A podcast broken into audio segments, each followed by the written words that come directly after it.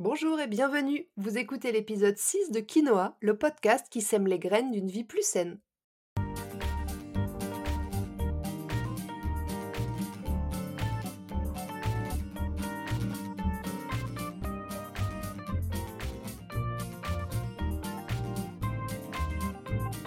Je suis Julie Coignet, naturopathe et coach santé. Ma mission à travers ce podcast est de vous aider à retrouver ou à garder la santé en adoptant de nouvelles habitudes de vie plus saines et équilibrées.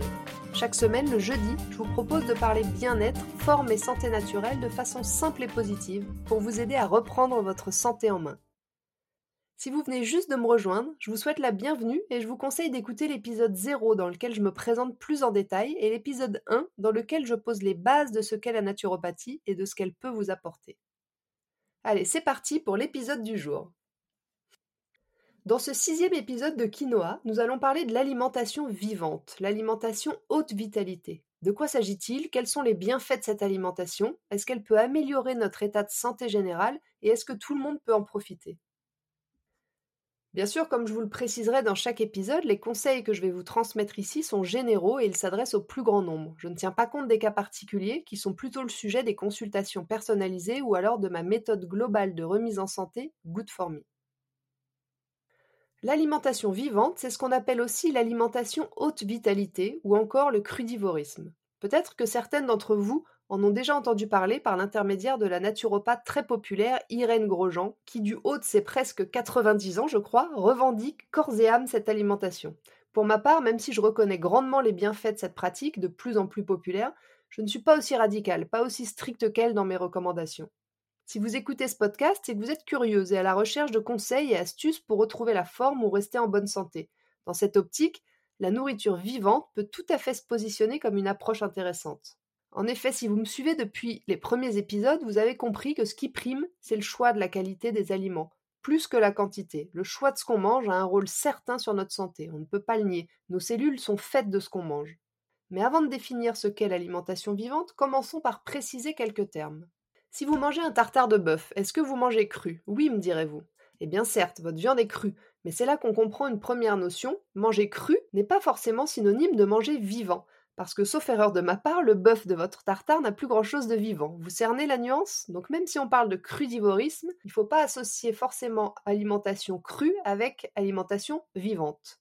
Autre point, pensez-vous qu'une tomate fraîchement cueillie est constituée de la même chose que celle mise en boîte puis pasteurisée pour en faire un coulis? Eh bien non. À la fin, le résultat n'est plus le même. Pour connaître les qualités réelles d'un aliment, il faut donc s'intéresser à son niveau de vitalité, à son niveau de vie.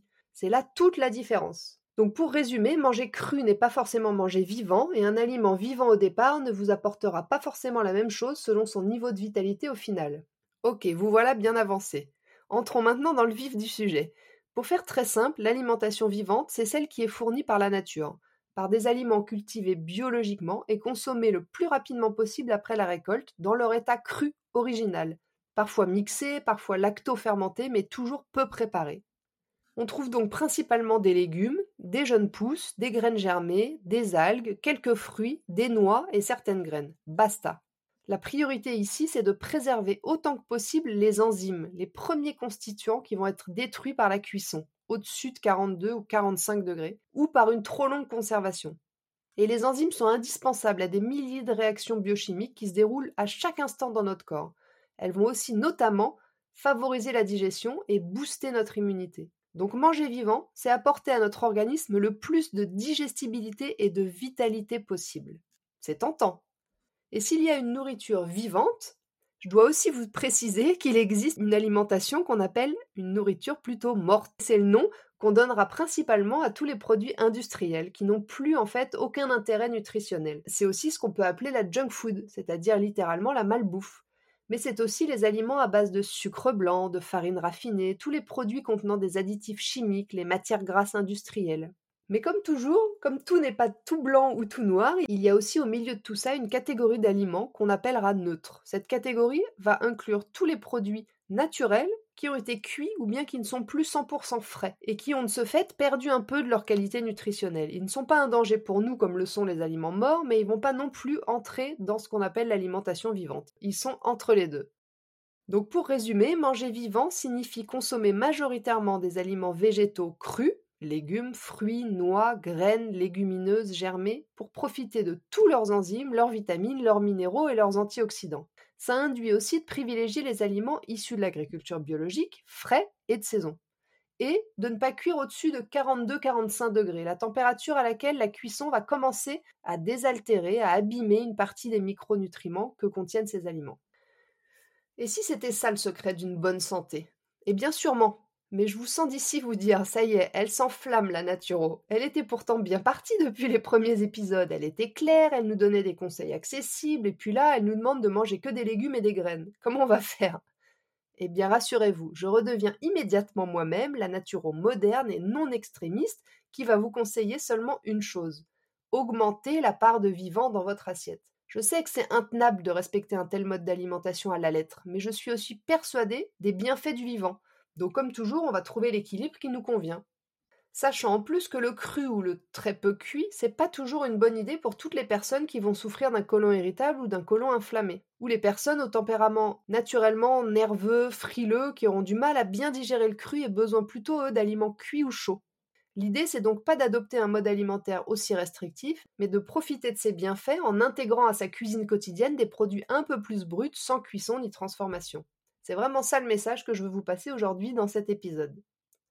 Maintenant que vous avez compris de quoi on parlait et que l'objectif de cet épisode n'était pas de vous faire changer radicalement votre alimentation et de manger que des graines, mais juste vous donner envie d'intégrer un peu plus de vivant dans vos assiettes, voyons quels sont les bienfaits de manger vivant. Premièrement, comme je l'ai déjà dit un peu plus haut, l'intérêt majeur de manger vivant, c'est que le corps va bénéficier de l'intégralité des nutriments, des vitamines, des fibres, des antioxydants et autres, qui s'envolent d'habitude un peu à la cuisson. Donc on est à bloc de nutriments et donc nos cellules sont au top. Tous les mécanismes de notre corps fonctionnent correctement et nous sommes au mieux de notre forme. L'état général de votre corps est donc amélioré et vous le sentirez vite si vous introduisez plus de vivants dans vos assiettes. Vous éliminerez aussi plus facilement les toxines grâce à l'augmentation de votre consommation de végétaux qui vont avoir un effet nettoyant. Et puis vous aurez plus d'énergie. Vous tomberez moins malade aussi parce que votre immunité sera stimulée. Et puis si vous êtes plus en forme à l'intérieur, vous le serez aussi à l'extérieur. Vos cheveux vont être plus brillants, votre peau plus éclatante, vos ongles plus solides. Et oui, tout ce petit monde a besoin de vitamines, de minéraux et d'oligo-éléments pour être bien. Donc avec le vivant, c'est pour eux, c'est la fête. En passant à plus de vivant dans votre assiette, vous devriez aussi ressentir des effets positifs sur votre mental, votre concentration et votre mémoire.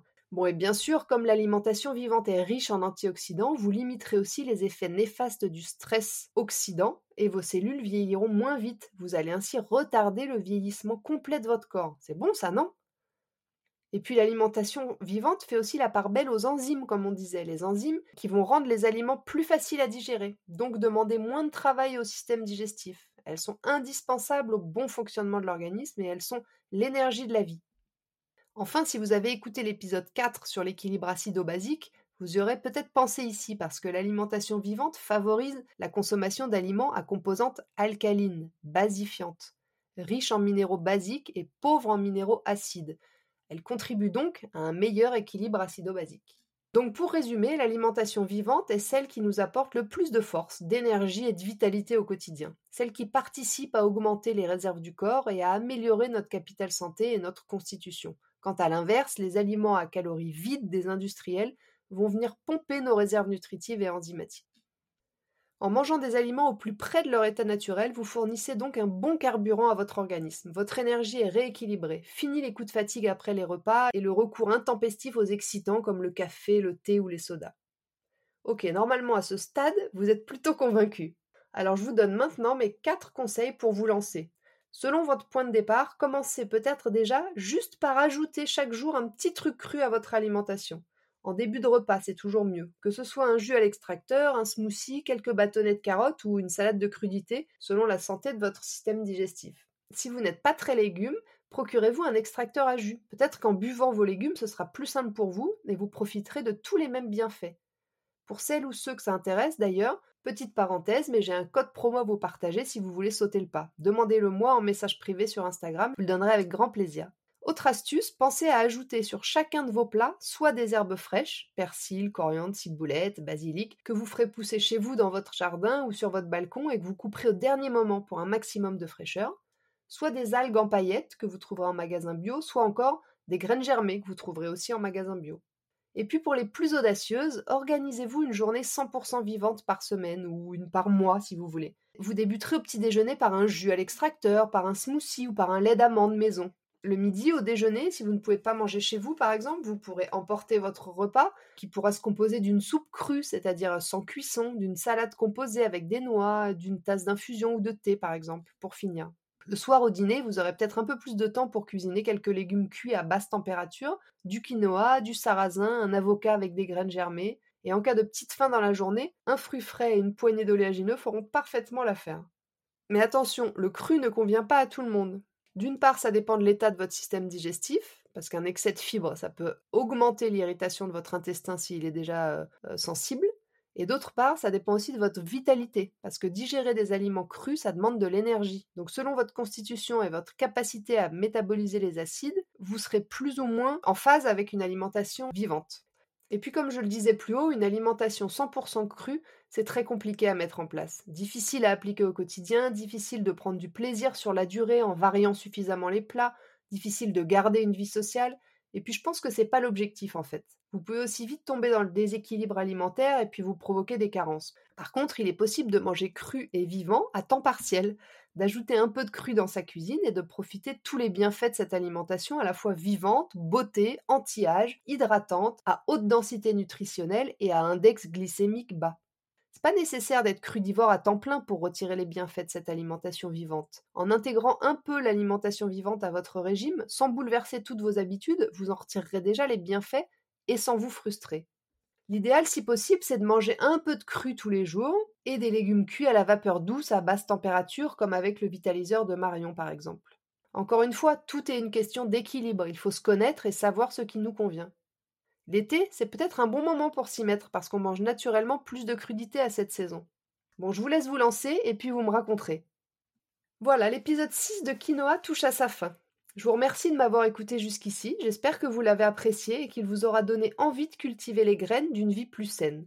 Si c'est le cas, n'hésitez pas à en parler autour de vous et laissez-moi un avis avec 5 étoiles sur iTunes, c'est le meilleur moyen de me soutenir et de promouvoir mon podcast. Vous retrouverez le résumé de tous mes conseils dans l'article de blog que j'ai dédié à l'épisode sur mon site www.juliecoignet.com. La semaine prochaine, nous parlerons du petit déjeuner, ce repas qui subit tout un tas de fausses croyances. Je vous donnerai mon point de vue sur son importance, sa composition idéale et aussi quelques idées de petit déjeuner sain et équilibré. En attendant, si vous voulez me faire un petit coucou ou échanger, je vous invite à me rejoindre sur Instagram, juliecoignet underscore naturopathe. Et n'oubliez pas, comme le disait très bien l'abbé Pierre, il ne faut pas attendre d'être parfait pour commencer quelque chose de bien. À bientôt!